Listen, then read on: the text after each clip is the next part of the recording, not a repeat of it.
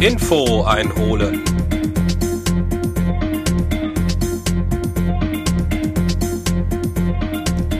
Adrenalindrang Folge Nummer 9.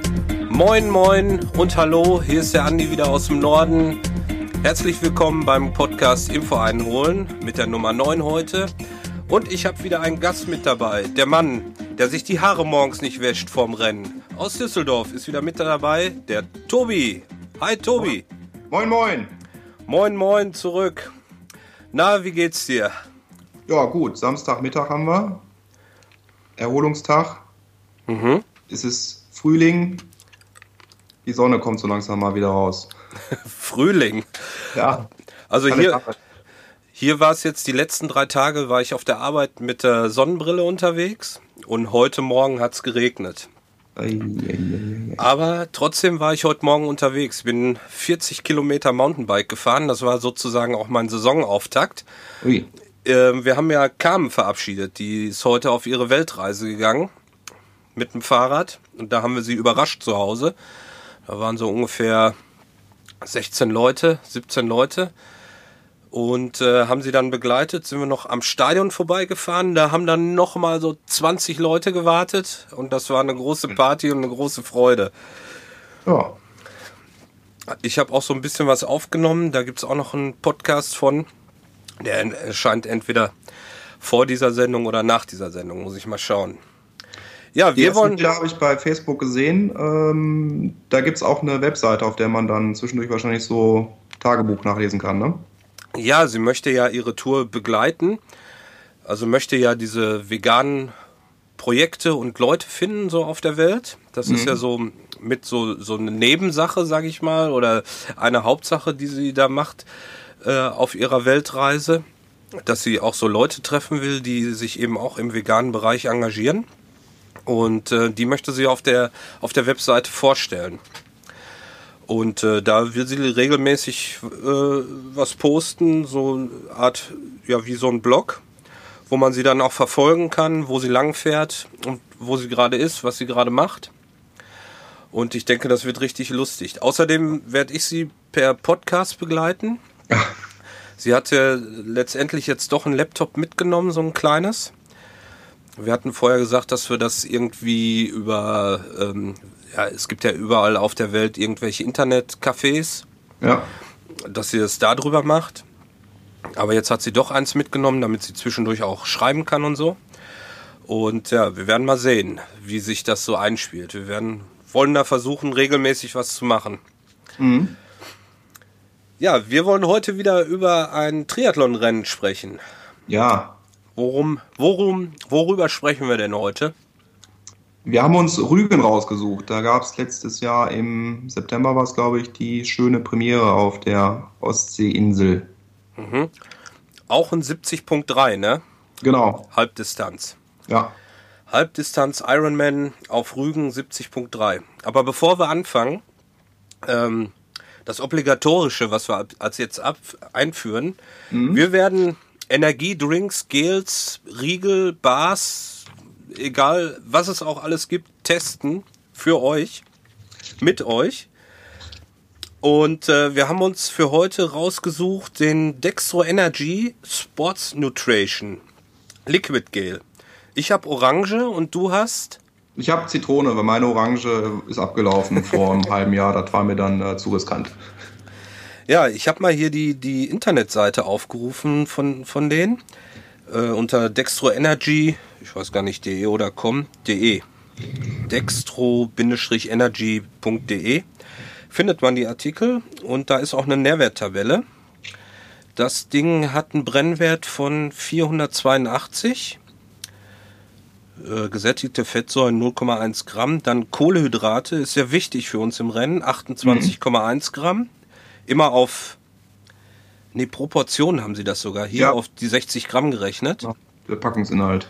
Genau, Eiweiß 0, dann noch Salz 0,005 Gramm, Vitamin B1 0,2 Milligramm, Vitamin B2 0,3, B6 0,4 und Pantothensäure 4,7 Milligramm.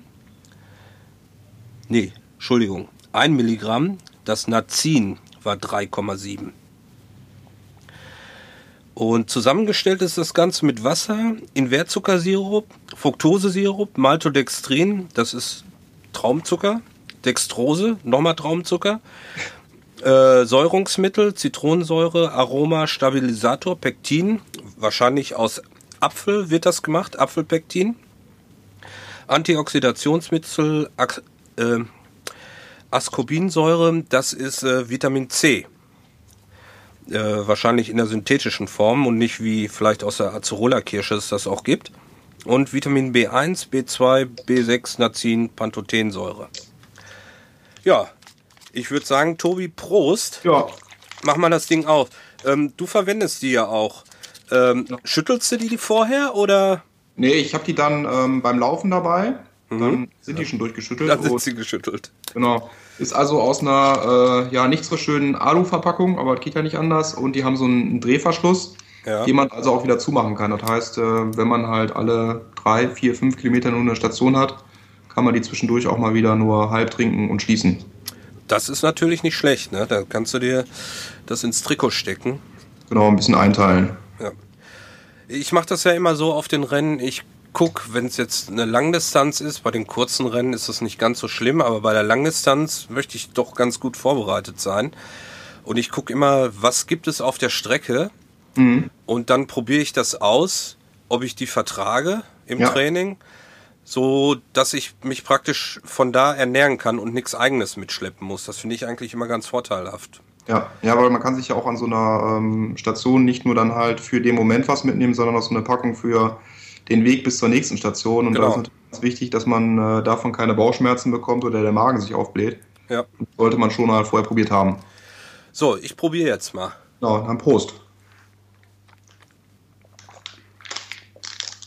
Mhm.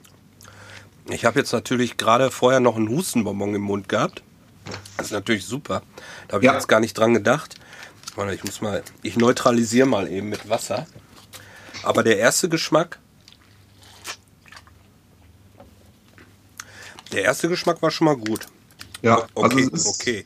wie üblich sehr süß und das Erstaunliche ist ja bei diesen ähm, Sportgels äh, und diesen Flüssiggels, dass die viel besser schmecken, wenn man also eine sportliche Aktivität hinter sich hat.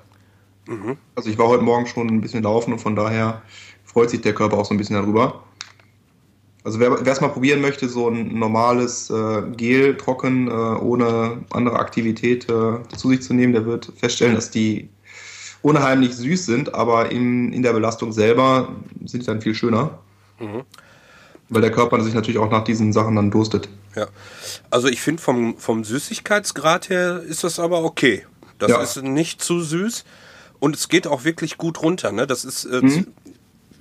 also von der Konsistenz wie Wasser. Ja. Keine Klümpchen oder irgendwas drin.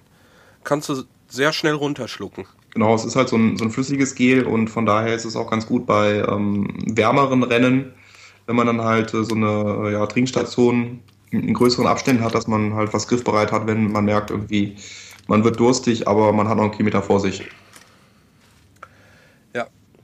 Und es ist, glaube ich, ein deutsches Produkt, soweit ich weiß. Sitzen die irgendwo in Krefeld oder weiter oben am Niederrhein, produzieren die.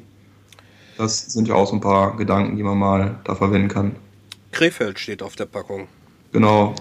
Ja, ich meine, Dextro Energy ist natürlich äh, bekannt durch die ähm, Traubenzuckerriegel, ne? Mhm. Diese kleinen Traubenzuckerriegel gibt es schon seit pff, Ewigkeiten. Ja. Ähm, ich weiß, wir haben die im Reformhaus damals immer gekauft, das haben sich Diabetiker gekauft, damit mhm. sie was dabei haben, falls sie in eine Unterzuckerung kommen was sie dann schnell einwerfen können. Ne? Das haben ja. also viele in der, in der Handtasche sozusagen, um eine Unterzuckerung zu vermeiden. Da wirkt das dann natürlich richtig schnell. Nee, also ich muss echt sagen, den werde ich mir mal merken. Den mhm. kann man durchaus nehmen. Ja, das war unsere Verkostung. Jetzt sind wir gestärkt. Genau. Kommen wir zum Ironman 70.3 Rügen. Du sagst, letztes Jahr war das erste Mal das Rennen da. Warst du da? Genau, es war die Premiere, ich glaube äh, Anfang September. Und ähm, ja, passte in meinen Rennkalender. Habe mich dafür angemeldet und ich hatte noch bei der Bahn so viele Bonusmeilen übrig, dass ich eine Freifahrt bekommen habe. da hat mich dann schön aus Düsseldorf über Hamburg äh, acht Stunden in Zug gesetzt. Also äh, ist eine lange Bahnfahrt. Man sieht ein bisschen was von Deutschland. Und man landet direkt in Binz. Also ich hatte ähm, das Fahrrad zusammengebaut an einem Fahrradabteil. Also mhm. war im Grunde eine sehr bequeme, wenn auch lange Anreise. Ja. Ja, da hast du ja gleich schon die Anreise vorweggenommen. Wieso mhm. hattest du dich denn für das Rennen entschieden? Weil das jetzt neu war oder was war der ausschlaggebende Punkt? Ja, warum war dich das Rennen, Rennen interessiert neu, hat? Ja, neue Strecke für mich und äh, wichtig ist natürlich auch, dass es für mich erreichbar war und das ist natürlich durch den Bahnanschluss. Mhm. Wenn man natürlich einmal quer durch die Republik mit dem Auto fahren muss oder wenn man da mit dem Flugzeug irgendwie mit äh, Umständen hinkommt, wäre es natürlich für mich weniger attraktiv gewesen viele, die dann halt als Gruppe hinfahren, da lohnt sich das natürlich dann auch im, äh, mit zwei, drei Leuten im Auto. Ich bin alleine hingereist und von daher ging er mit der Bahn auch sehr gut. Und äh, ich glaube, da wäre auch Platz gewesen. Mhm. Ja, jetzt, man kann sich für dieses Jahr, glaube ich, noch anmelden. Ne? Es gibt noch Startplätze, wenn ich das richtig gesehen habe. Ich denke auch, ja. Ja. Ähm, das Rennen dieses Jahr findet statt am 13. September, kann das sein? Das Hört sich gut an. Ich bin hier gerade am Klicken auf der Internetseite. Ich mhm. komme hier noch nicht weiter. Ja, doch, hier steht auch 13. September. 13. September, ne? Anmeldung ist noch offen. Hast du die Preise da parat, was das Ding kostet? Äh, erfahrungsgemäß kosten die ganzen Rennen so um die 275 Euro. Und äh, da wird das Rennen auch irgendwo mit drin liegen. Ja, der, ähm, es gibt verschiedene Rubriken da. Je früher man sich anmeldet, desto günstiger ist es, mhm. bis es dann irgendwann den Normalpreis hat. Ja. Also wir liegen jetzt noch bei 235 Euro, steht hier. Ja. Gut, und äh, man kann sich bei dem Rennen, habe ich gesehen, auch qualifizieren für die Weltmeisterschaft 2016 in Australien, in Nossa heißt das, glaube ich. 35 Slots gibt es da. Ähm, das ist dann die 70.3 Weltmeisterschaft, ne? Genau, die Ironman-Gruppe hat ja diese 73 WM jetzt äh, auf Weltreise geschickt, dass die jedes Jahr, sag mal, auf einem anderen Kontinent stattfindet. Mhm. Ja, wenn man nach Australien will, dann ordentlich Kann man trainieren. vorgeben lassen. Ist das ein Ziel für dich, sich da vielleicht zu qualifizieren, da äh, das hinzukriegen? Man sagt ja nicht nein, aber äh, das, äh, da gehört natürlich schon ein bisschen Talent dazu, dann dahin zu kommen. Und äh, man sollte natürlich als Berufstätiger nicht alles darauf setzen und seine Freizeit damit verwenden und es einfach dann halt so ein bisschen äh, aufs Glück ankommen lassen, ob man dann da reinrutscht oder nicht. Mhm. Also ich würde nicht nein sagen, wenn dann mir ein Slot angeboten wird. Okay. Ja, ähm, letztes Jahr bist du angereist mit dem Zug, sagst du, und genau. hast dann da auch wieder eine Unterkunft äh, nah am Start gefunden? Ja, Ostsee Bad Binz ist ja ähm, ein Ferienparadies sozusagen. Das ist äh, nicht gerade günstig Grund. da, ne? Ja, es geht. Also es gibt halt äh, verschiedene Arten der Unterkünfte, ob man jetzt ein, ja, ein Hotel ohne Frühstück nimmt oder äh, eine Ferienwohnung. Also ich habe was gefunden von lustigerweise einem äh, spanischen Betreiber. Äh, so ein typisches Feriendomizil mit Halbpension und wenn man will auch äh, voll und all-inclusive, was auch immer. Und es, es, gibt einem so ein bisschen den Urlaubsflair, auch wenn es im September in Deutschland nicht mehr äh, immer so sonnig ist. Mhm. Hat er schon was Urlaubliches. Ja, September ist natürlich auch recht spät im Jahr, ne?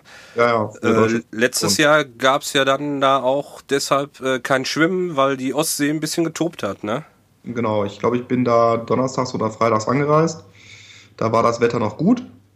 Und dann kam so ein Ostwind auf und äh, es hat sich dann halt leider zum Wochenende so gedreht, dass wir am Samstag, Sonntag äh, windiges, schlechtes Wetter hatten. Und da waren einfach dann die Wellen zu hoch, als dass man es allen hätte zutrauen können, ähm, da unversehrt durchzuschwimmen. Also auch der DLRG, der das Ganze dann bestimmt hat, gesagt, also wir können halt die Sicherheit für die Schwimmer nicht gewährleisten. Und ich war auch die äh, Tage davor drin. Das ist natürlich ein Riesenspaß, da drin zu planschen, aber äh, so, so, Wellen mit einem Berg und einem Tal von jeweils einem Meter ähm, sind dann halt nicht mehr im Wettkampf so lustig. Hm.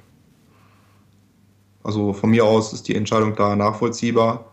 Man vermisst es äh, zwar, äh, viele haben auch gesagt, sie vermissen es nicht, ja. aber es war mal was Neues. Und ähm, die große Frage war dann natürlich, äh, was kommt jetzt? Und da hat sich der Veranstalter dazu entschieden, dass anstelle des Schwimmens auch kein verkürztes Schwimmen angeboten wird, sondern dass wir dann am Anfang eine Runde, also fünf Kilometer gelaufen sind. Mhm.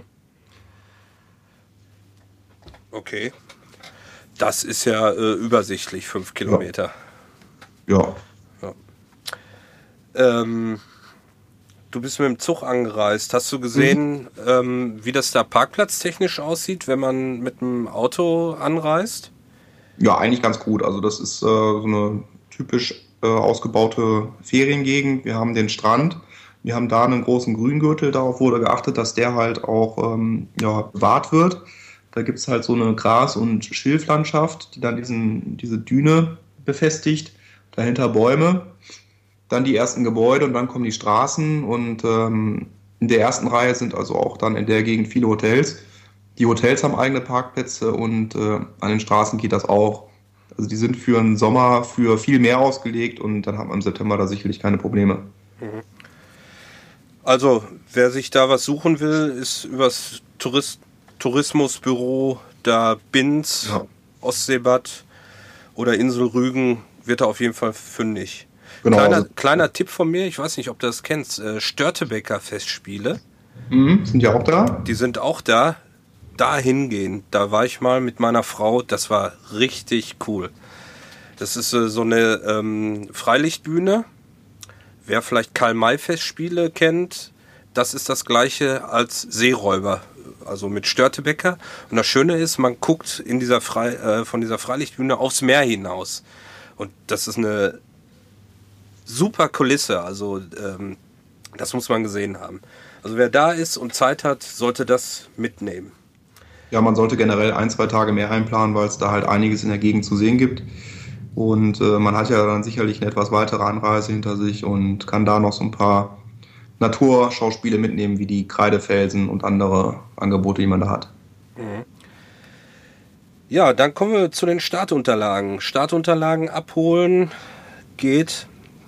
Ich rufe gerade hier mal den Zeitplan auf. Den habe ich mhm. mir nämlich hier kopiert. Ich komme nicht, also mit dem Handy komme ich nirgendwo auf die Seite, wo ich die ganzen Strecken sehen kann für nachher. Ja, es gibt bei Ironman typisch so eine, ähm, auf jeden Fall in Europa so eine typische Aufbau, dass man dann über unter Athleten dann die Strecken findet. Auch wenn sie nur als Strecke äh, da stehen, dass man diese drei Dokumente aufgerufen bekommt. Und in Binz ist es so, wer schon mal da war, die haben so eine Hauptstraße, so eine Fußgängerzone, mhm. die Richtung ähm, Seebrücke führt. Und am Strand der Seebrücke war diese Expo aufgebaut, bei der man dann halt sich nochmal nach dem Fahrradhelm und anderen Sachen erkundigen konnte. Mhm. Und in einem Extrazelt waren dann die, die Registrierung und die Merchandise-Artikel ja, zu holen. Ja. Also richtig am Strand. Und äh, ja, für uns Deutschen halt mit äh, windigem und bewölktem Wetter. Man darf da jetzt im September keine spanischen Verhältnisse erwarten. Mhm ab Freitags kann man die Startunterlagen abholen hier. Donnerstags mhm. gibt es auch schon was. Ähm, es gibt hier in dem Kalender geführte Radausfahrten. Jeden Tag, den Donnerstag, mhm. Freitag äh, und auch am Samstag. Geführte Radfahrten, da kann man dann wahrscheinlich die Radstrecke ähm, besichtigen. Ja. Schätze ich mal. Ist, genau, das ist immer gut. Also ich habe eine von diesen Fahrten mitgemacht. Da trifft man sich halt an einem markanten Punkt vorher. Ich glaube, das wird dann auch nochmal über Facebook oder auch über die ähm, Webseite nochmal aktualisiert, wo das dann genau, genau ist. Und üblicherweise teilt man sich da in zwei Gruppen ein, eine schnellere und eine äh, gemütliche Gruppe. Und das ist schon mal ganz gut, um halt festzustellen, wo sind halt irgendwelche scharfen, unübersichtlichen Kurven in ähm, ja, bei dem Rennen gibt es natürlich auch Kopfsteinpflaster in so einer historischen Altstadt, dass man sowas schon mal vorher gesehen hat, dass man darauf vorbereitet ist. Und einfach auch, dass man ähm, stressfrei mal mit offenem Auge durch die Gegend fährt und mal ein bisschen rechts und links gucken kann. Mhm. Die Strecken sind dann da schon beschriftet, wieder mit den üblichen Schildern? In dem Fall hm, weiß ich es nicht mehr genau. Üblicherweise hat man dann an Laternen manchmal so ähm, neonfarbene Pfeile hängen. Und ähm, von daher ist es ganz gut, wenn man eine geführte Radstrecke hat, weil dann einer dabei ist, der die auf jeden Fall kennt. Mhm. Ähm, die ja, Messe. Mhm. Gibt es wahrscheinlich auch wieder.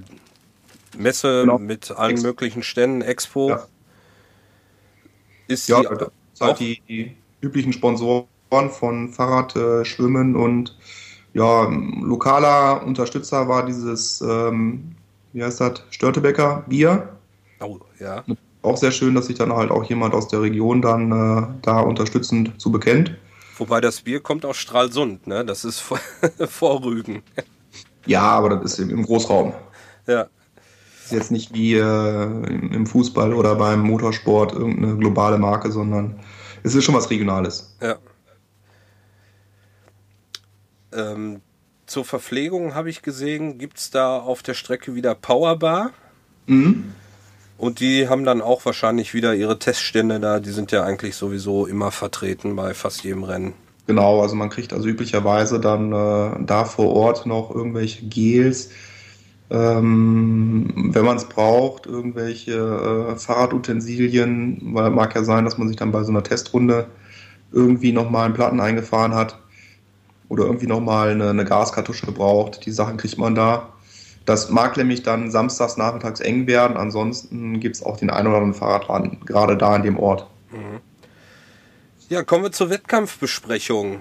Ist sie auch wieder im Freien am Strand oder haben sie sich dann in eine Halle begeben? Nee, also das ganze, äh, ganze Vorbereitung hat am Strand stattgefunden. Man ist natürlich von einem etwas besseren Wetter ausgegangen, mhm. hat das äh, alles nach draußen verlegt mit äh, großer offener Bühne und Bierbänken. Ähm, es war windig, es war kalt, aber es hat nicht geregnet. Also von daher hat man es dann äh, guten Willens da ausgehalten. Mhm. Und äh, ja, es gab halt auf jeden Fall eine, eine deutsche, ich glaube, es gab hinterher auch noch eine englische ähm, Wettkampfbesprechung. Und im Anschluss gab es, glaube ich, auch so eine kleine ja, Feier schon mal im Vorab. Mhm. Ähm, das Rennen ist, glaube ich, nicht als Massenstartrennen, sondern wir, es wird in, in Startwellen gestartet, ne? nach Altersklassen, wenn ich das richtig genau. gesehen habe. Also das, wie, wie schon gesagt, das äh, Schwimmen wurde ja abgesagt, aber äh, das wurde auch übernommen, dass halt die Altersklassen zu bestimmten Uhrzeiten starten, ähm, was ja eigentlich immer von Vorteil ist, damit sich da nicht alle auf einmal da tummeln und man sich so ein bisschen einsortieren kann in einer etwas kleineren Gruppe, die weiß nicht, wie groß sind denn solche Gruppen dann? Können aber immer noch so 250 bis 300 Teilnehmer. Also ja. gerade diese Altersklassen von 30 bis 45, da hat man halt viele Teilnehmer. Ja, das ist richtig voll. Gab es irgendwas Besonderes auf der, äh, auf der Wettkampfbesprechung, was es sonst so nicht gibt?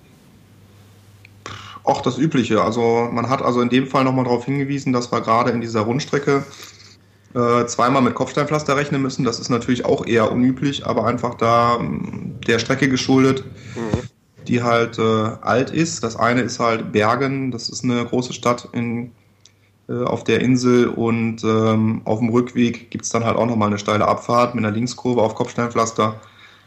Darauf wurde natürlich nochmal hingewiesen und äh, ja, halt die üblichen Wendepunkte oder Ecken auf der Strecke, wer dann halt keine Testfahrt mitgemacht hat, den, der sollte dann spätestens da einmal die Ohren offen halten, um zu wissen, wo es beim äh, Radfahren interessant wird. Und natürlich Thema war dass die Absage des Schwimmens und dafür dann eine 5 Kilometer Runde als Ersatz. Mhm. Ja, danach ging es dann wahrscheinlich ab zur Pasta-Party. Genau. Wie waren die Nudeln? Die waren gut, also ich glaube auch da war es dann äh, mit einem Partnerhotel zusammen. Ähm, glücklicherweise hat die Pasta-Party im Zelt stattgefunden. Mhm. Also es war halt voll Wind geschützt. Wir hatten ein Buffet, das auch äh, doppelt ausgelegt war. Also es musste sich nicht irgendwie an einer Seite geknubbelt werden. Und da konnte man dann halt äh, ja, quer durch die Bank auch mal neue Leute kennenlernen und es sich dann im Zelt gemütlich machen, weil es war ja so ein ja, kuschelig raues Wetter draußen. Ja. Und dann am Samstag ist Check-in. Genau. Was gibt es da zu berichten?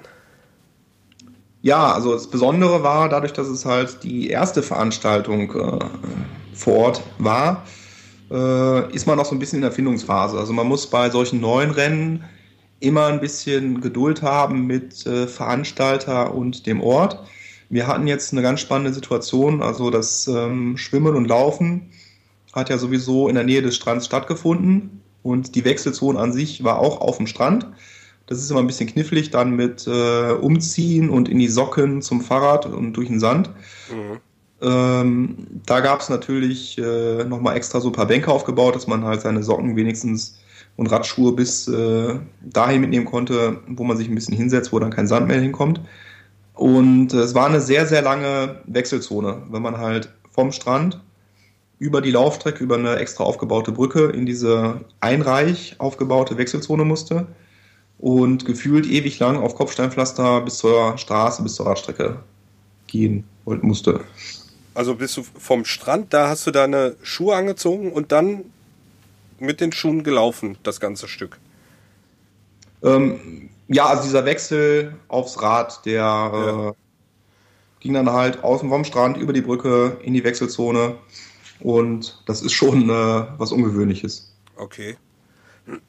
Und da versucht man natürlich dann auch Alternativen zu finden, dadurch, dass man jetzt ein bisschen äh, der Veranstalter und der Ort sich kennen, mhm. dass man auch mit äh, lokalen Leuten irgendwie mal ein bisschen spricht und sich überlegt, wie können wir das irgendwie schöner hinkriegen, weil auch für die Anwohner sind natürlich dann drei Querstraßen gesperrt und die müssen ja auch außen rum. Ja. Hast du gesehen, ob die da dieses Jahr schon was geändert haben? Hast, hast du mal auf den Plan geguckt, ob das etwas anders aussieht? Kannst du dich Neu, Neues gibt es noch nicht, aber es gab zwischendurch schon mal die Meldung, dass man sich überlegt, hier und da die eine oder andere Straße mal in Betracht zu ziehen und äh, das wird halt ein bisschen dauern, bis die dann wirklich dann auch die Absprache mit dem Ort selber haben und die Genehmigung und dann werden wir es irgendwann veröffentlichen. Mhm. Ja, das werden wir dann mal in der Nachbetrachtung ja. mal gucken, ob sie das geändert haben. Äh, Wechselbeutel abgeben ist wahrscheinlich wieder diese Standardständer, wie wir das letzte Mal auch schon hatten, mhm. mit diesen Haken, ne? zweireihig. Ja. ja, das ist also so gedacht, dass man halt vom Schwimmen kommt und vorm Zelt seinen ähm, ja, Schwimmen zu Radbeutel nimmt, sich dann seiner äh, ja, Schwimmkleidung entledigt, die Schwimmbrille, den Neoprenanzug da reinwerfen kann und dann das rausnimmt, was man im Radbeutel hat, Helm, Brille, Radschuhe und den hinterm Zelt in so eine Dropzone abwirft. Mhm. In unserem Fall war es ein bisschen anders. Wir kamen natürlich dann äh, vom Laufen und ähm, man musste dann schauen, hat man zwei Paar Laufschuhe dabei, weil man braucht ja fürs erste und fürs zweite Laufen ein paar Schuhe. und ähm, ich konnte zum Glück da ausweichen. Wer das nicht konnte, der musste dann natürlich seine Laufschuhe äh, auf dem Weg nach draußen hinter dem Zelt in den Beutel für die entgegengesetzte Richtung schon mal reinwerfen. Und die war natürlich dann auch ein bisschen voll Sand, also es war ungewöhnlich, war was anderes. Okay. Also da bei solchen Rennen so spät im Jahr in der Ostsee, da muss man sich drauf gefasst machen, dass man vielleicht ein bisschen improvisieren muss. Genau. Und äh, da musste man natürlich dann auch selber sich dann halt beim Abgeben der Sachen schon mal darauf vorbereiten, wie der Tag am nächsten Tag unter den besonderen Verhältnissen genau abläuft. Mhm. Okay, also da muss man sich wirklich Gedanken machen. Ja. Ja, hast du gut geschlafen vorm Rennen die Nacht dann? Ja, an sich schon. Also es war eine gemütliche äh, Urlaubsatmosphäre. Und ähm, ich habe mich da wohl gefühlt. Mhm. Ich glaube, der Start war auch relativ spät. Das ist so ein Vorteil, ähm, das ist, glaube ich, auch in Spanien so. Das Rennen in Barcelona ist auch relativ spät. Und dadurch, dass die Sonne natürlich dann auch später aufgeht, äh, kann man auch erst später starten und dementsprechend auch ein bisschen gemütlicher schlafen. Ja, die Startzeiten sehe ich hier, die Profis starten dies Jahr um 10 Uhr. Mhm. Und dann geht es mit den Altersklassen weiter. Die äh, M50 starten nach den Frauen um 10.20 Uhr. Ja. Und dann geht es weiter runter bis die letzte Startzeit um 11 Uhr, die M35 bis 39. Und die Staffeln starten als letztes. Ja, ja da gibt es auch keinen kein Stress mit dem Hotel. Also da kriegt man auch im Hotel um 8 Uhr sein Frühstück. Und das ist auch so eine gute Zeit, dass man zwei Stunden vorher dann äh, normal gefrühstückt hat. Mhm. Also es ist nicht so wie eine Langdistanz in Frankfurt oder in Rot, dass man dann da um zwischen 6 und 6.30 Uhr startbereit ist. Ja, da muss man ein bisschen früher aufstehen. Also ja. das ist natürlich schön, da kann man ja. quasi fast ausschlafen, wenn man dann ja. schlafen kann vorm Rennen. Die Anreise zum Rennen. Verschlafen. Die Anreise zum Rennen selber äh, ging problemlos oder war schon alles abgesperrt und man kam nirgendwo mehr durch? Ähm, da ich fußläufig in der Nähe war, ich glaube, ich hatte nur so einen Kilometer oder 1500 Meter, konnte ich da gemütlich hinspazieren. Mhm. Und in der Regel sollten die meisten ja auch dann da in dem Ort untergekommen sein. Ansonsten gab es, glaube ich, äh, vor der Fußgängerzone gibt es einen großen Besucherparkplatz. Ja. Denn die Stadt selber mit der Radstrecke ist ja schon ein bisschen schwerer zu erreichen, aber unten am, am Strand und diese äh, Promenade, die sind noch frei, also man kommt noch überall durch. Mhm. Ja, das ist ja sonst eine Touristenhochburg, sage ich mal, im mhm. Sommer. Dementsprechend haben die natürlich auch viele Parkplätze. Ja. Äh, das Einzige, was ich, wo ich damals, ich war mal mit dem Motorrad auf Rügen, ähm, man muss überall zahlen. Und die nehmen echt überall für jedes, für jedes Sträßchen und jeden Parkplatz nehmen sie Geld. Mhm. Ja, da sollte man schon mal in den Tagen vorher ein bisschen gucken, weil man ja auch zur Wettkampfbesprechung schon mal dahin fährt, wo es für einen am besten ist. Das gehört so mit zu der Vorbereitung, dass man halt äh, diese Wettkampfbesprechung schon mal als äh, Anreise in, in Leid nimmt, dass man halt für den Renntag gewappnet ist und da auch seine Wege kennt und seine Zeiten, die man da braucht. Mhm. Ähm, morgens, äh, du hattest gesagt, die Wechselzone ist einreich. Äh, war es da voll in der Wechselzone oder? Ja, es war, war halt viel unterwegs. Also wenn man dann morgens dann nochmal hingeht und seine letzten Sachen da hinbringt. Ähm, ich hatte, also ich weiß nicht, ob das ein Glück war, also ich habe es lieber dann am Radausgang der Wechselzone zu sein. Man muss natürlich dann irgendwo so durch den offiziellen Eingang rein, der üblicherweise irgendwo bei den Beuteln ist. Und dann läuft man diese ganze Strecke nochmal ab, bevor man dann bei seinem Rad ist und dann nochmal die Luft kontrollieren kann, die Flasche abgibt. Und man läuft wieder zurück. Also von daher äh, sind da ständig irgendwelche Leute unterwegs. Mhm. Und äh, es knubbelt sich halt nicht auf einem Fleck, sondern auf dem ganzen gefühlten, weiß nicht, gefühlten 500 Metern oder wie lang auch immer diese Wechselzone ist. Mhm. Gab es Servicezelt für kleinere Pannenbehebung? Hast du sowas gesehen? Ja, ich meine schon. Also es gab halt, ähm, wenn man das Rad abgegeben hat, dann hat man am Tag vorher äh, an einem oder zwei Punkten einen Zugang gehabt und da war auch so ein Zelt. Also es war auch ein bisschen von dem, von der Hauptstraße, von der reinen Wechselzone an der Seite gelegen, dass man auch Platz hatte, da sein Fahrrad an den Zaun zu stellen und äh, da dann eine dieser freien Luftpumpen zu nutzen. Oder neben diesem Zelt, was irgendwie auch so kombiniert war mit den Wettkampfrichtern, da lag auch, glaube ich, auch noch so ein Betreuer rum, der Material hatte, um äh, einem zu helfen. Mhm. Jetzt waren ja die Temperaturen an dem Tag nicht so toll. Ne? Mhm. Wasser war zu kalt zum Schwimmen und vor allen Dingen zu wellig. Ja. Äh, wie war die Lufttemperatur ansonsten so? Ja, es war so September frisch. Äh, ich glaube, es waren trotzdem noch so um die 20 Grad. Mhm. Aber es war halt windig. Mhm. Und ähm, da muss man sich natürlich auch überlegen, fürs Radfahren selber, äh, ob dann der gewohnte Einteiler Sinn macht oder ob man sich doch noch ein Radtrikot dazu nimmt. Und äh, ich hatte auf jeden Fall eins eingepackt. Okay. Hast du es dann auch angezogen? Das weiß ich ehrlich gesagt nicht mehr. Also ich habe noch gute Erinnerungen daran und äh, ich glaube aber schon. Also ich mache es äh, eigentlich auch ungern, weil es nochmal so ein, so ein zusätzlicher Schritt ist. Mhm. Die paar Sekunden habe ich mir aber genommen und äh, es, es, lohnt sich ja dann, weil man ja auch dann irgendwelche langsameren Phasen im Rennen hat und bevor der Körper dann unterkühlt, ist es gut, wenn man gerade so diesen Schulter- und Oberkörperbereich ein bisschen mehr abgedeckt hat. Mhm. Ja, das Schwimmen fällt dann aus unserer Besprechung äh, für das Rennen dieses Jahr zumindest raus. Mhm. Es ging dann los mit dem Laufen. Fünf ja. Kilometer hast du gesagt. Ja. Was wurde gelaufen? Die normale Strecke oder hatten sie sich dann was anderes ausgedacht? Nee, es war die gleiche Strecke. Also es ist ein ähm, 5 Kilometer Rundkurs gewesen, mhm. der hinterher am Ende viermal gelaufen wird. Und ähm, man hat sich dann in dieser Fußgängerzone so ein bisschen gesammelt zu den normalen Zeiten. Das sah natürlich ein bisschen komisch aus, weil es normalerweise am Strand ein bisschen offener ist und ähm, da so ein paar Helfer mit Schildern rumlaufen. Das war jetzt ein bisschen geknubbelter und da weiß ich also noch ganz genau, dass es äh, sehr frisch war. Die Leute haben sich also irgendwie versucht, am Gebäude vor dem Wind zu schützen. Mhm. Und man möchte natürlich trotzdem zehn Minuten vom Start ein bisschen da sein und äh, versucht sich so ein bisschen in der Menge zu verstecken. Aber irgendwo pfeift der Wind durch und der eine oder andere hat da schon äh, sehr gezittert, bevor es dann losging. Okay, also da hätte man dann äh, seine typischen äh, alten Sachen gebraucht, die man vor so einem Marathonrennen meistens ja. anzieht und dann ja. irgendwie entsorgt. Alte T-Shirts, Pullover. Ähm, ja, wenn man Familie dabei hat, dann kann man natürlich da auch irgendwie die Sachen noch bis kurz vor Start tragen. Ja. Ist natürlich vorher gewärmt oder äh, der ein oder andere, ich weiß auch gar nicht, ob es verteilt wurde. Es gab noch so ein paar Aludecken. Also die gab es nicht nur hinterher, sondern in dem Fall auch vorher damit man dann die 10, 20 Minuten, die man da in der Kälte ausharren muss, äh, nicht von Anfang an unterkühlt. Mhm. Ähm, vielleicht noch zur Schwimmstrecke dieses Jahr. Ich hatte gesehen, ähm, das Schwimmen geht rechts von dieser ähm, Seebrücke los. Mhm. Es gibt ja in Binster diese berühmte Seebrücke. Rechts davon schwimmt man raus, dann einmal nach links und wieder zurück.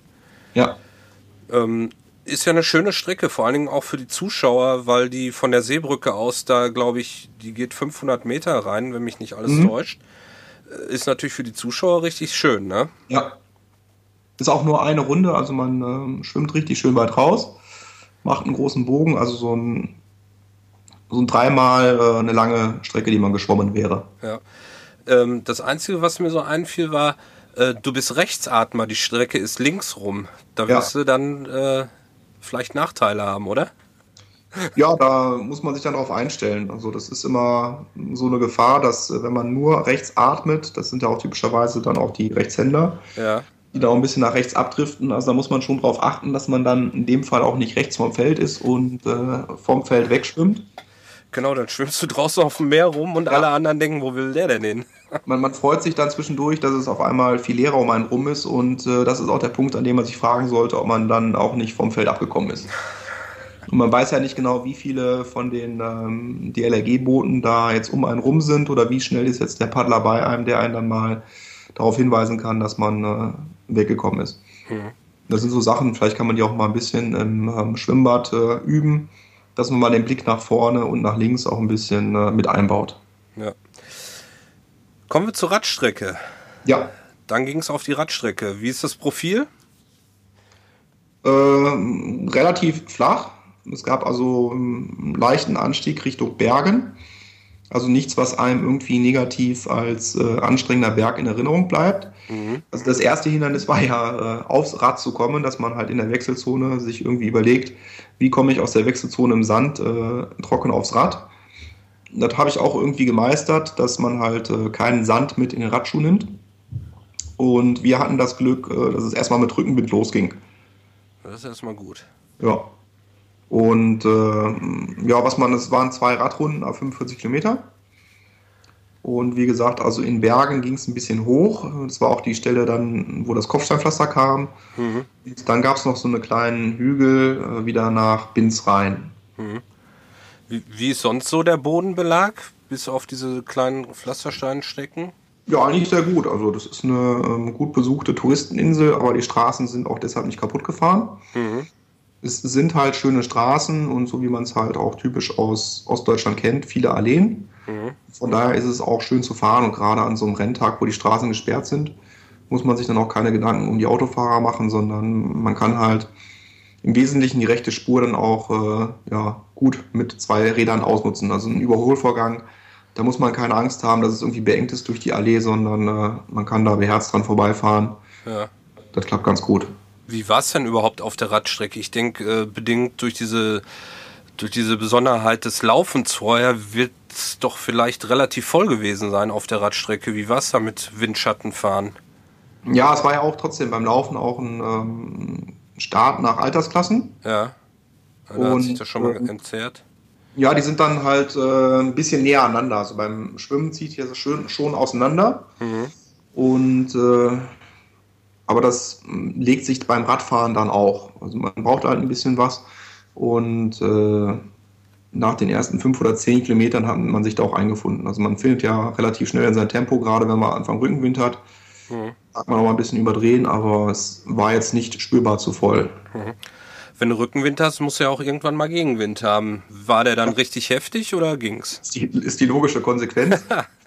ähm, es war in dem Fall war es nicht ganz so schlimm, weil man dann doch irgendwo ähm, gibt es so Zufälle, Äh, man fährt mit Rückenwind raus und wenn man dann wieder in die Richtung zurückkommt, wenn man dann auf der anderen Seite irgendwo so eine Art Wald- oder Baumreihe hat, dann gab es nur ein paar Kilometer, wo man den halt gespürt hat. Also es war jetzt nicht äh, eine negative Auswirkung dann halt auf dem Weg zurück. Mhm. Das war im Ganzen völlig in Ordnung. Mhm. Gab es irgendwie gefährliche Kurven oder Abfahrten so auf der Radstrecke? Ja, es gab also wie gesagt in Bergen dieses grobe Kopfsteinpflaster, was also wirklich fies ist, äh, mit so richtig großen ja, Kloppern, die da eingebaut wurden. Das ist halt historisch so erhalten ja. worden. Das Radfahren ist erschrecklich. Und da werden natürlich dann auch diese ganzen ne, Vollhinterräder und Carbonräder werden da richtig schön durchgeschüttelt. Also die hört man richtig klappern. Und da muss man zwangsweise halt ein bisschen langsamer fahren. Also der ganze Körper wird also durchmassiert. Äh, es nervt, aber müssen alle durch und man muss sich halt anpassen. Ja. Und das ist die zweite äh, interessante Stelle, also abgesehen davon, dass man zwischendurch halt diese Bimmelbahn ähm, mal quert. Da war aber auch genug Platz und Fähnchen, dass man da halt versucht, immer so ein bisschen im rechten Winkel rüber zu fahren. Äh, Gab es dann halt nochmal bei der Einfahrt in Binz, wo man so einen Hügel hoch und von da aus bergab, wo man dann halt in so einen historischen Stadtteil auch mit diesem kleinen Kopfsteinpflaster, wie wir es auch üblich kennen. Ja. Und es war natürlich an dem Tag auch ein bisschen nass und da musste man natürlich auch vorher ein bisschen abbremsen, damit man nicht äh, mit Vollgas in diese Kurve reingeht, weil das auch gerne mal sehr glatt und rutschig ist und das Kopfsteinpflaster einem das dann nicht verzeiht. Ja. Da in Binz selber, das ist glaube ich ein neues Kopfsteinpflaster.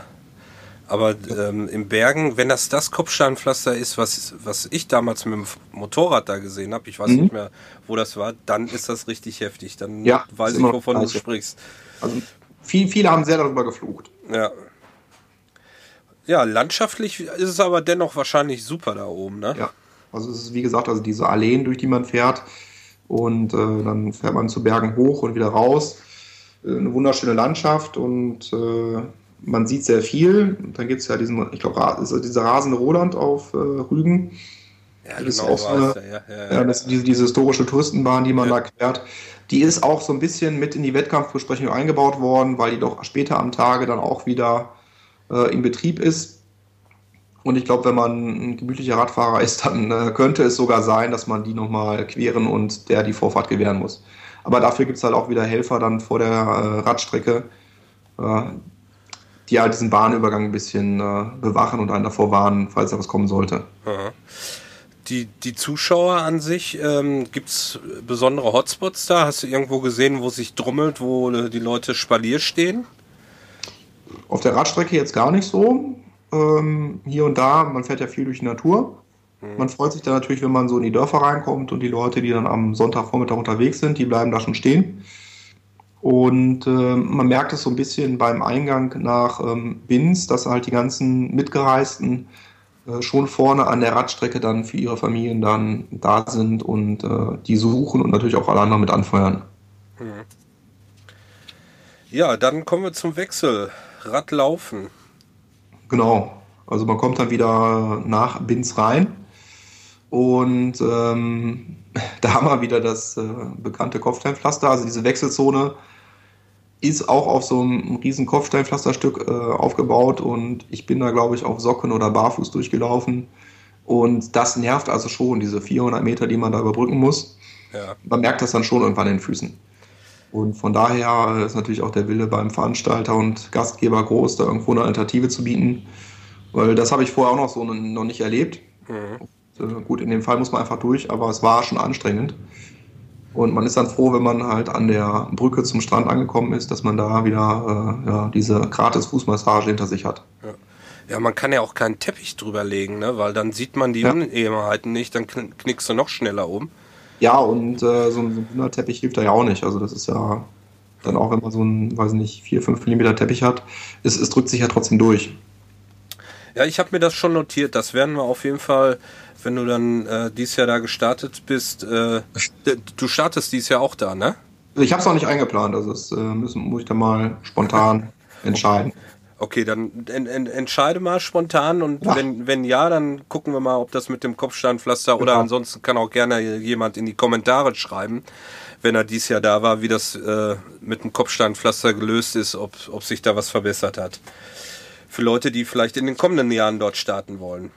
Genau. Ähm, also dein Fahrrad musstest du praktisch selber wieder an, an den Wechselplatz zurückbringen ja. und dann äh, zum Wechselzelt wieder Beutel schnappen, umziehen. Ähm, mhm. Im Wechselzelt gab es Hilfe da? Ähm, jetzt keine wirklich persönliche Hilfe, also es äh, laufen da ein paar Helfer rum. Und äh, die eigentliche Herausforderung ist natürlich da am Strand, wenn man jetzt dann äh, gerade, weil es ja geregnet hat, mit den nassen Füßen durch den Sand läuft, die irgendwie so hinzubekommen, dass man in die Laufschuhe reinkommt, weil das natürlich dann auf Dauer wie Schmirgelpapier wirkt. Ja, ja. Und da muss man sich natürlich überlegen, äh, was habe ich jetzt in meinem Wechselbeutel dabei? Habe ich ein Handtuch dabei, ähm, dass ich so ein bisschen den Sand davon abbekomme? Manchmal nimmt man ja auch so eine äh, Trinkflasche mit, damit man die Füße nochmal mit äh, Wasser abspülen kann. Und da muss man so ein bisschen hantieren auf irgendeiner Unterlage, dass man die Füße dann in Socken oder Schuhe reinkriegt mit mö möglichst wenig Sand an den Füßen. Mhm. Ich sag mal, der Sand ist vielleicht noch nicht mal das Schlimmste. Man hat ja immer im Sand äh, diese kleinen äh, äh Muschelsplitter, ja. die so etwas größer sind. Und wenn du so ja. einen unterm Fuß hast und dann läufst, kann natürlich auch schnell mal einschneiden dann. Ne? Ja, so. Da muss man sich ein bisschen Zeit für nehmen und äh, da sind jetzt auch keine Helfer, die einem da die, die, Füße waschen und äh, dabei helfen. Also da muss man sich schon selber drum kümmern. Ja. Ansonsten steht hier und da mal ein Apparat, dass äh, man sich dann nicht zu sehr ausbreitet, dass man seine Sachen bei sich behält und äh, die dann wieder in den Beutel reinkriegt und am Zeltausgang in diese Dropzone abwirft. Mhm. Ja, dann ging es wieder raus zur Laufstrecke. Ähm, wie war eigentlich da das Profil? Das hatte ich, glaube ich, vorhin gar nicht gefragt. Ja, wie soll es anders sein? Also die, das Profil selber war flach, aber es war auch Kopfsteinpflaster. ich, also Kopfstein, ich, ich glaube, der Sendungstitel heißt Ironman 73 Rügen Kopfsteinpflaster. Ja, also es wäre vielleicht auch für einen neuen Hauptsponsor eine Idee. Äh, ich weiß nicht, ob er dann sich positiv damit macht, aber er hat auf jeden Fall sehr viel an der Strecke mitgewirkt. Ja. Und nee, es ist eine flache Strecke, weil die die ganze Zeit äh, nur an der Promenade lang geht. Ähm, vor dem Wendepunkt gibt es dann einmal so einen kleinen Abstecher in den Wald rein. Da ist dann auch so eine Verpflegungsstelle und da gibt es dann diese Bändchen für jede Runde, dass man einmal durch äh, den Wald läuft. Und rechts und links ähm, an der Seite des Weges vom Kopfsteinpflaster sind halt so Platten und da sind auch viele drauf ausgewichen, dass man halt versucht, darüber zu laufen, sofern man da nicht mit dem Büschen irgendwie in den Weg kommt. Wie viel Prozent würdest du sagen, der, der Laufstrecke sind auf Kopfsteinpflaster und wie viel sind normal? Ja, so vier der fünf Kilometer sind auf Kopfsteinpflaster. Doch so viel. Und ähm, also auch die Profis haben sich da im Nachhinein halt so ein bisschen quengelig drüber geäußert. Und man hat es auch gesehen, ich glaube, der Michael Rehler hat gewonnen und der, der läuft ja, glaube ich, normalerweise so einen Halbmarathon in einer Stunde 10, 11, 12 und hat da auch eine Stunde 19 gebraucht. Also das, das scheint, wenn man das richtig gut kann, einen Unterschied zu machen. Also für die anderen, also für mich war es so wie sonst auch. Okay, also du hast jetzt nicht große Probleme durch das Kopfsteinpflaster nee, gehabt, weil. Kann, kann jetzt nicht meine Laufzeit irgendwie aufs Kopfsteinpflaster schieben. Okay. Gut. Also es ist dann dennoch so, dass man da schon relativ drauf laufen kann, aber man muss eben die ganze Zeit konzentriert bleiben, um nicht umzuknicken. Ja, man muss halt gucken, dass nicht irgendwo mal so eine, eine Stelle ist, wo das halt uneben ist und man da umknicken könnte. Mhm. Und wo es geht, weicht man halt dann auch, äh, wenn möglich, irgendwie auf diese großen Randplatten oder auf so kleine, äh, plattgetretene Wege an der Seite aus. Mhm. Wie war es da mit den Zuschauern dann auf der Laufstrecke? Ja, da waren einige und da ist natürlich bei so einem Premierenrennen auch immer so ein bisschen die Problematik mit der Akzeptanz, mhm. weil man natürlich mit der Laufstrecke auch diese ganze Promenade da in Beschlag nimmt. Und ähm, wenn es dann richtig voll ist, dann merken die Leute auch, was, dass was los ist. Aber so die frühen und späten Läufer, die werden dann schon so ein bisschen durch die Zuschauer ja auch mal hin und wieder gestört. Aber die äh, waren dann auch schon beeindruckt und man hört natürlich dann auch so zwischendurch, dass die sich fragen, was für ein Sport das ist und denen dann erklärt wird, was da überhaupt passiert. Okay. Aber das verteilt sich auch schon so diese äh, ersten ein, zwei Kilometer, bis äh, es oben dann halt so ein bisschen beim letzten Hotel ruhiger wird und da hat man dann in diesem ja, Rundbogen oben der Kilometer durch den Wald, da ist dann Ruhe. Ansonsten sind hier und da immer wieder ein paar schaulustige Zuschauer dabei, gerade wenn man dann in diesem Zielwendepunkt ist. Da knubbelt es sich natürlich und da sind auch alle brav hinter den Absperrungen und das ist auch schon, schon schön. Mhm. Also ist landschaftlich ist es so äh, Stadt, dann geht es ein bisschen durch den Wald und dann wieder Stadt. Genau.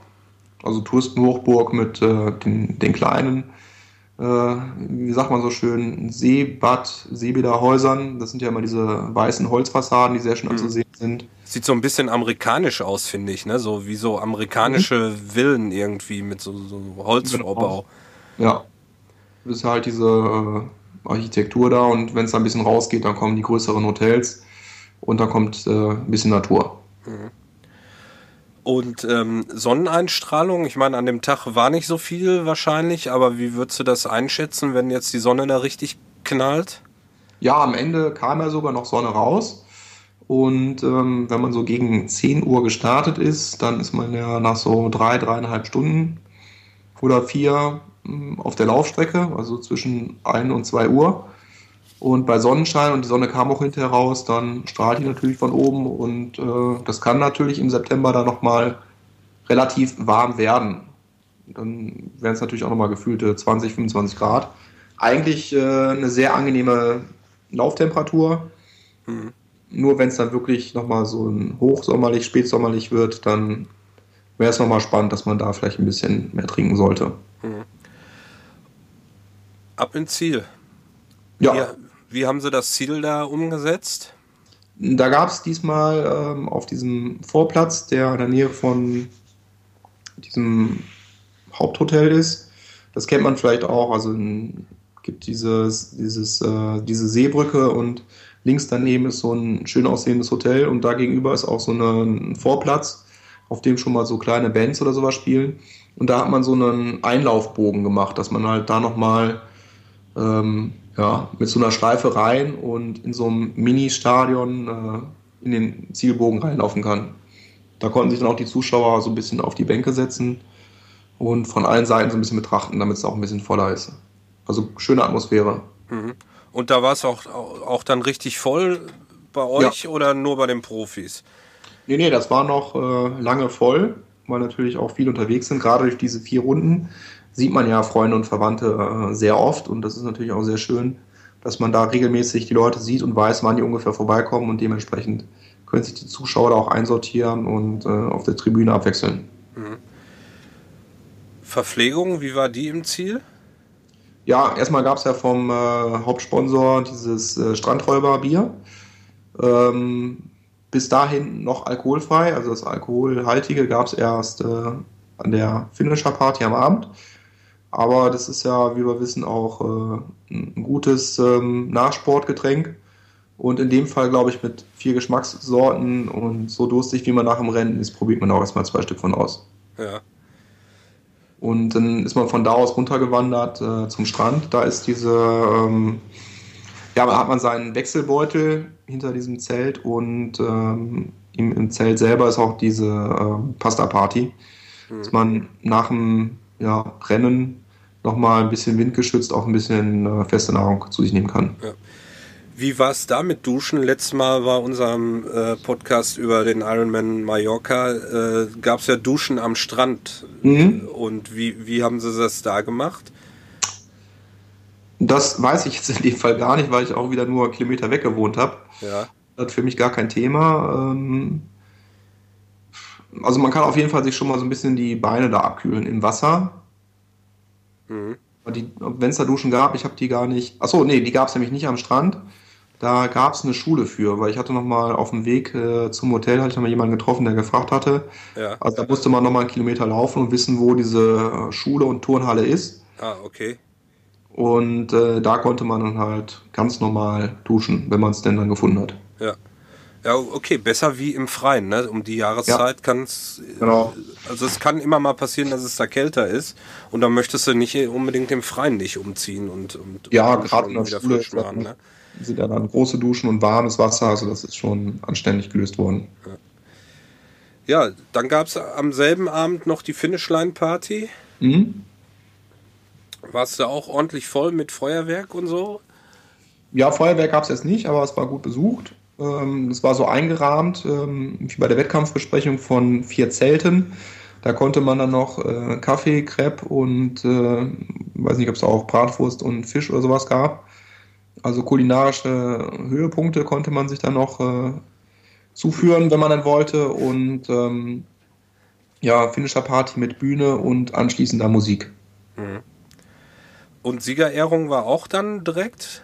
Genau, die dauert ja gewohnterweise ein bisschen lange, nicht nur weil ja die Profis da männlich, weiblich geehrt werden, sondern äh, jede Altersklasse. Und inzwischen gibt es da auch äh, Wertungen für Staffeln und äh, irgendwelche lokalen Stadtmeisterschaften. Ah, okay. Und da wurden dann auch die Slots vergeben oder war das am nächsten Tag? Nee, das ist bei Ironman üblich, dass dann halt nach der ähm, äh, Siegerehrung ein bisschen Pause gemacht wird, mhm. damit die umbauen können und dann wird von der Bühne aus diese Slotvergabe äh, ausmoderiert. Ja, wie funktioniert das eigentlich? Ich habe das noch nie, noch nie mitgekriegt. Ja, es gibt dann also einen gewissen Schlüssel dahinter. Also einfach gesagt, es gibt halt ähm, üblicherweise zwischen 35 und 50 Plätze. Und in jeder Altersklasse gibt es garantiert einen Slot, der vergeben wird. Ja. Und äh, die Anzahl der restlichen Slot wird dann anhand der Teilnehmer jeder Altersklasse vergeben. Das halt die Altersklasse mit äh, den meisten Teilnehmern auch die meisten Slots erhält. Mhm. Und damit hat man schon mal diese grobe Vergabe, dass man weiß, okay, meine, meine Altersklasse gibt es jetzt drei, vier, fünf, sechs Slots zu holen. Und dann kann man natürlich gucken, wie weit äh, hänge ich dahinter. Gibt es da eine Wahrscheinlichkeit, eine Hoffnung, dass ich dann irgendwie nachrücke?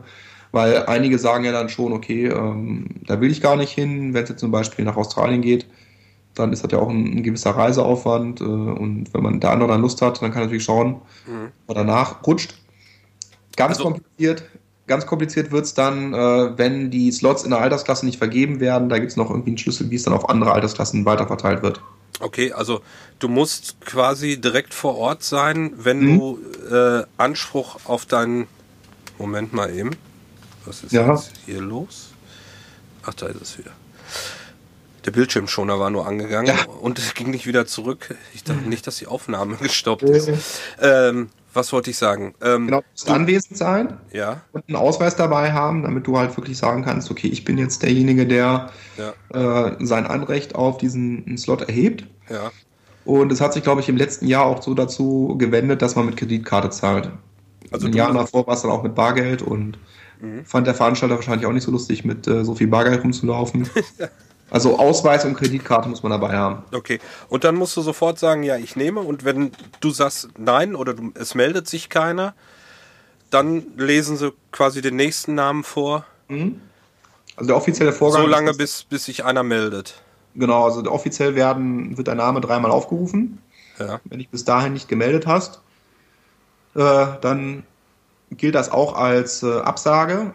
Oder du bist halt anwesend und sagst, ich will nicht oder ich habe schon. Ja damit auch weitergegangen und so üblicherweise die ersten 10 bis 20 äh, Plätze werden persönlich durchgerufen. Und dann kommt natürlich die Frage, will überhaupt jemand aus der Altersklasse? Und dann kann man sich die Leute da schon mal ranholen, das im Kleinen durchsprechen. Ah, okay. Also es ist schon eine recht zeitaufwendige Sache. Ja. Aber die Leute sind ja alle immer frohen Mutes und äh, jeder spielt damit. Ja gut, wenn man dahin will und eine genau. Zeit geschafft hat, die da in, in Reichweite kommt, dann ja. wartet man sicherlich auch ja. gerne. Ja, ist also immer auch schön anzusehen, dass sich halt dann die Leute freuen oder dass sich halt auch welche überraschen, äh, die gar nicht damit gerechnet hatten und das dann halt auch wahrnehmen. Ja. Ja, nach dem Rennen Checkout gut organisiert. Ja, also Checkout noch am gleichen Tag. Mhm. Das ist natürlich von Vorteil, wenn man äh, irgendwo zwischen fünf und sechs Stunden fertig ist, weil man dann äh, ja, ins Hotel oder sonst wohin geht, duscht, sich frisch macht. Und in der Regel äh, machen die ja auch so zwischen 18 und 20 Uhr dann die Wechselzone auf. Und dann kann man die Sachen abholen. Mhm. Wenn man nicht ganz am Anfang kommt, äh, dann hat man auch ein bisschen mehr Platz, wenn so der erste Ansturm weg ist. Und äh, dann kann man halt seine Sachen sammeln. In dem Fall, weil die Sachen wieder ein bisschen verteilt sind, muss man halt am Strand seine beiden Beutel abholen und dann zum Fahrrad hinrennen. Und da, wo man ähm, mit dem Fahrrad reingekommen ist, geht es halt in dem Fall wieder raus. Und üblicherweise gibt man dann beim Rausgehen auch seinen äh, Zeitmesschip ab. Okay, also musst äh, beim Checkout praktisch an zwei Stellen, um deine Sachen zu holen. Das ist nicht alles an einer Stelle. Nee, man geht dann halt wie gewohnt äh, oder ja, man geht halt in diesen Bereich. Ich weiß gar nicht, ob man nur beim, beim Fahrrad reinkommt oder auch am Strand in diesen äh, ja, Wechselzonenbereich. Aber muss man einmal durchlaufen und gegebenenfalls muss man einmal hin und zurück. Mhm. Also sind wieder wie gewohnt äh, viele Leute unterwegs gewesen. Mhm. Ja, der Tag danach. Bist du noch länger da geblieben auf Rügen? Hast du noch was gemacht oder bist du direkt abgehauen? Ich bin am nächsten Tag, glaube ich, mit Zug nach Hause gefahren. Ja. Der hat ja auch seine äh, schönen acht Stunden vor sich. Und äh, es war doch relativ entspannt, weil der, glaube ich, auch erst äh, mittags oder so abfuhr. Also von daher ging es für mich noch äh, relativ entspannt nach dem Frühstück zum Sachenpacken und dann zum Bahnhof. Mhm. Ja, also hast du gar nicht mehr so viel von Rügen mitgekriegt? Nee, Oder leider angeschaut? Ja. Den, äh, wie nennt er sich? Königs... Königs Königsstuhl. Königsstuhl, genau. Ja. Das sind natürlich so Sehenswürdigkeiten, die man sich da anschaut. Störtebecker ja. Festspiele hatte ich schon gesagt. Ja, und dann haben die auch so einen ähm, Turm in äh, der Nähe von der Kreidefelsen in die Natur reingebaut, dass man so ein bisschen hoch, hochlaufen kann, um äh, die Baumwipfel zu sehen. Cap Arcona. Genau, also wer norddeutsches Radio hört, der kennt das aus der Wettervorhersage und jetzt konnte ich es auch mal zuordnen. genau, da, da kommt das her. Ja. Kann ich mich noch dran erinnern, äh, Königstuhl, mhm. da fährt man hin und dann musst du vorher irgendwie auf so einen Parkplatz fahren mhm. und dann kommt so eine Bimmelbahn, da musst du dich reinsetzen und dann wirst du mhm. zum Königstuhl gekarrt. Ja. So, dann darfst du zahlen den Parkplatz fürs Auto, die Bimmelbahn mhm. und am Königstuhl, ich weiß gar nicht, ob man da auch nochmal Eintritt bezahlen muss. Auf jeden Fall, äh, es war nicht günstig, dahin Gut. zu kommen. Wir konnten damals, nee, wir konnten noch nicht mal mit dem Motorrad. Mhm. Da von dem Parkplatz ist dann eine riesige Straße, wo ja. dieser dieser, dieser äh, Bimmelzug, Bus, ne, war glaube ich so eine Bimmelbahn, mhm. lang fährt. Also meine Frau und ich äh, damals mit dem Motorrad fanden Rügen von den Sehenswürdigkeiten ja ziemlich abzocke. Also wir haben ja. echt überall bezahlt.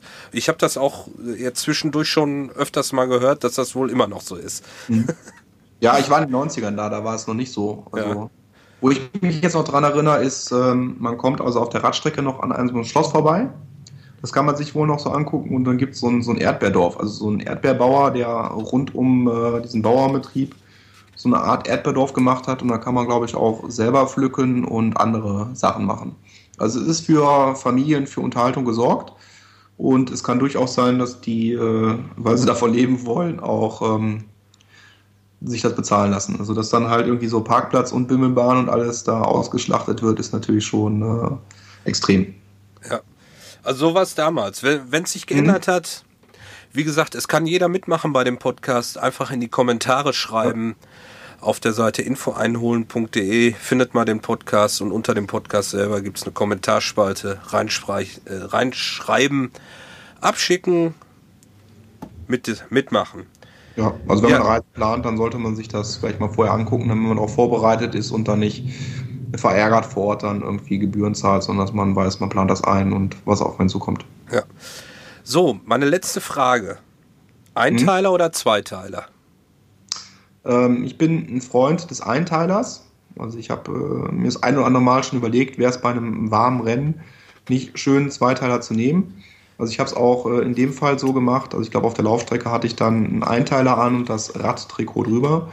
Ähm, mir wackelt das einfach mit dem Zweiteiler zu viel. Also ich habe gerne hinten irgendwo nochmal so ein Gel oder sowas mit der Tasche drin. Mhm. Und so ein Einteiler, der dann alles zusammenhält, dann wackelt es nur in der Tasche, aber dann fliegt eigentlich das Oberteil überall rum. Okay. Ich bin der ähm, Einteiler- und Zweiteiler-Mensch. okay. Bei mir ist Einteiler Kurzstrecke, also mhm. bis Olympische und Zweiteiler Mittel- und Langdistanz. Mhm. Weil ich, äh, wenn man austreten muss, aus dem Einteiler zu pellen, mhm. das ist mir zu umständlich, dauert mir zu lange und ähm, ist, finde ich, auch wenn man auf die, dann wirklich auf eine Toilette muss, auch ein Nachteil ja. weil das Ding muss irgendwie aufpassen, dass er nicht runterfällt, weil wenn er dir äh, in der Toilette auf den Boden fällt, dann die Toiletten sehen manchmal nicht so schön mehr aus. Ja, ja, so ein Dixie-Klo ist natürlich was anderes. Ja, deshalb äh, bin ich da auf den Zweiteiler umgestiegen. Ja. Ich habe mal einen Rennen in Rot mit einem Einteiler gemacht und das war so eine Qual. Da habe ich gedacht, nie wieder. Ja. deshalb auch die Frage, die äh, werde ich jetzt immer stellen: Einteiler oder Zweiteiler? Oh. Gut. Haben wir noch irgendwas vergessen? Fällt dir noch irgendwas ein? Nee, wir sind alles durchgegangen, wir sind schön angereist, haben in dem Fall äh, schlecht Wetterrennen gehabt, aber sowas gibt es auch. Und versucht alles mitzunehmen. Kommen wir zur Podcast-Empfehlung. Hast du eine Podcast-Empfehlung heute? Habe ich jetzt nichts im Kopf. Gut, dann gibt es wieder eine Podcast-Empfehlung von mir und wie immer habe ich das nicht vorbereitet. Ähm, deshalb, ich weiß nicht, ob ich ihn schon mal empfohlen habe, aber ich empfehle euch, wenn ihr euch für Radsport interessiert, den Podcast Velo Home mal anzuhören. Äh, aus Köln, Finnland und vom Bodensee zurzeit äh, wird dort über alles Mögliche berichtet. Es gibt einmal Velo Home und äh, Vel äh, ne, den Velo Snack und den Velo Race. Im Velo Snack wird einfach so gequatscht über äh, Fahrradfahren, Klamotten, Lifestyle, ähm, Laufräder, Speichen, also alles, worum es ums Fahrradfahren geht. Und im Velo Race wird berichtet äh, von den Radrennen, die es so gibt. Teilweise auch von kleinen Rennen. Alle großen Rennen sind dabei. Tour de France, Giro, die ganzen Frühjahrsklassiker. Ähm, sehr interessant. Ähm, Jetzt höre ich den Podcast so lang. Christian aus Köln äh, macht den mit dem. Ja. Jetzt fallen mir die Namen nicht ein. Ich sage ja, schlecht vorbereitet. Schaut einfach mal rein unter velohome.de. Ich hoffe, das stimmt.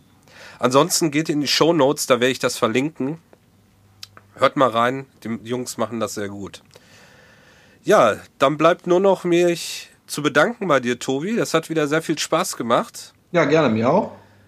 Ähm, und danke zu sagen an unsere Hörer fürs Zuhören.